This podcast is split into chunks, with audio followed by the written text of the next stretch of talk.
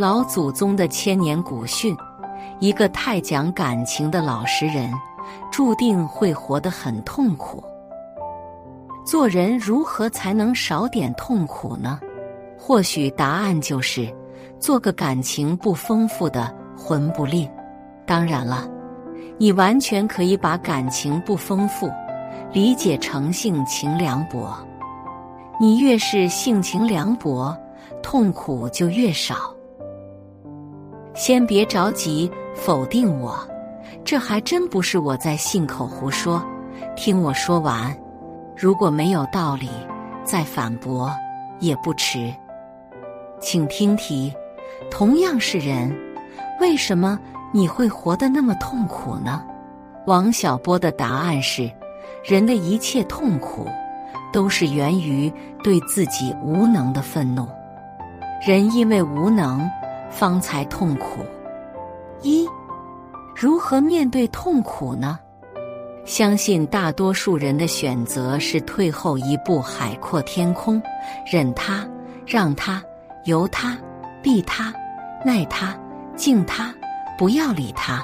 相信天道轮回，那个曾经伤害过你的人，定然会遭天谴。或许鸡汤讲的并没有错。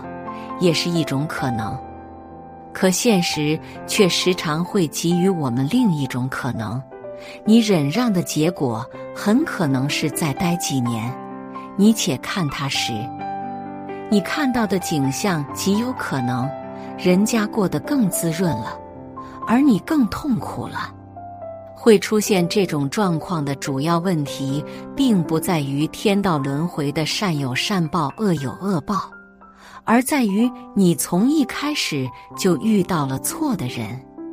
二，对于一个男人而言，最大痛苦或许莫过于自己心爱的人背着自己投入了别人的怀抱，就像山东的那位为爱冲锋的勇士，三天走单骑，一将败五敌，为了自以为是的爱奋不顾身的冲锋。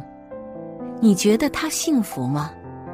他曾经付出了一切，以为换来的是幸福，而结果无疑是痛苦的。自己苦心经营、百般呵护的感情遭受了背叛。面对这样的情况，他应该不要理他吗？应该默默成全吗？个人觉得，他的冲锋是可以理解的。或许他再也追不回曾经心爱的女孩了，但是他努力了，就像个傻子。再晚点，头上或许都能种草了。然而，这位勇士的倾力付出又真的可取吗？我只想说，精神上是支持的，但现实中是反对的。人跟人之间的关系。从来都是双向的，是共同的呵护，而非某一方的付出。今天你为爱付出全部，明天，爱就能让你一无所有。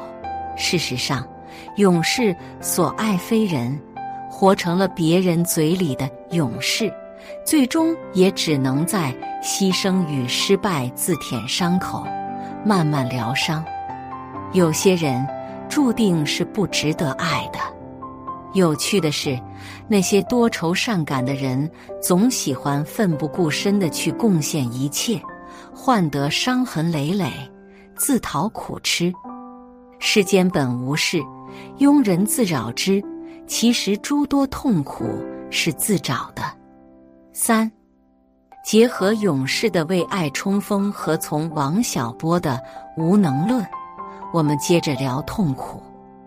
勇士无疑是痛苦的，痛苦背后的三重矛盾，他几乎都占了：人与环境的矛盾，工作辛苦，收入不高，坚持爱的供养；人与群体的矛盾，女友、老婆的背叛与无狗的战斗；人与自己的矛盾，心里想挣脱。却欲罢不能，只能盲目冲锋。正因为人对于解决矛盾的无能为力，所以才会陷入痛苦的海洋。正如这个社会上的大多数年轻人一样，升不了职，加不了薪，赚不到钱，得不到爱，事事不遂，诸事不顺，内心产生负面情绪是再正常不过的了。人们想得到的，却始终得不到，所以才痛苦。一言以蔽之，爱而不得，谓之痛苦。四，你说有没有一种可能，痛苦的根源是因为爱呢？或者说，是因为轻易的对外人和外物上赋予了太多的情感？人一旦动了感情，就不再理性，就像多愁善感的林黛玉，情感丰富且脆弱。无论是爱情还是友情，谁先动了感情？谁就输了。正如我曾遇到个二十年未见的老同学，经过一番嘘寒问暖的过渡以后，对方张口就是借钱，不管借或不借，结果都是被拉黑。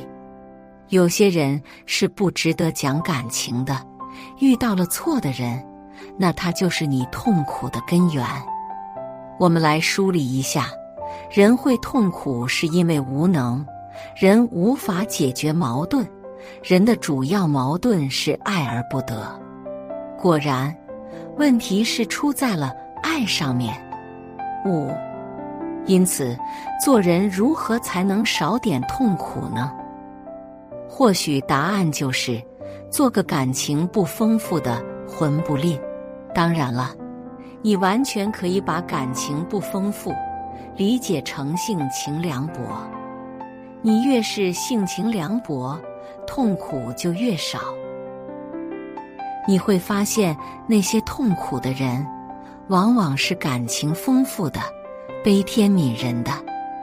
我有个朋友就洞察到了这点，他的育儿经是：不能让孩子感情太丰富，否则痛苦会跟着他一辈子。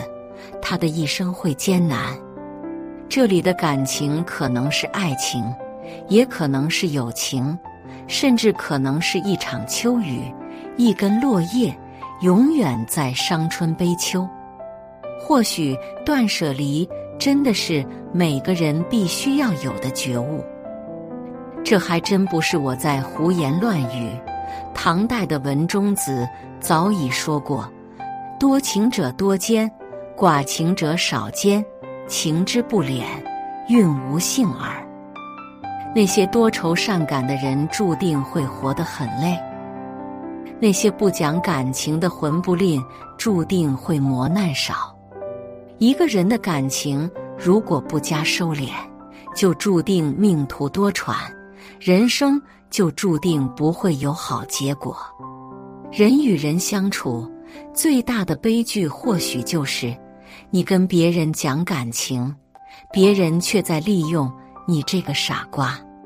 是的，太讲感情的人不配有幸福的人生。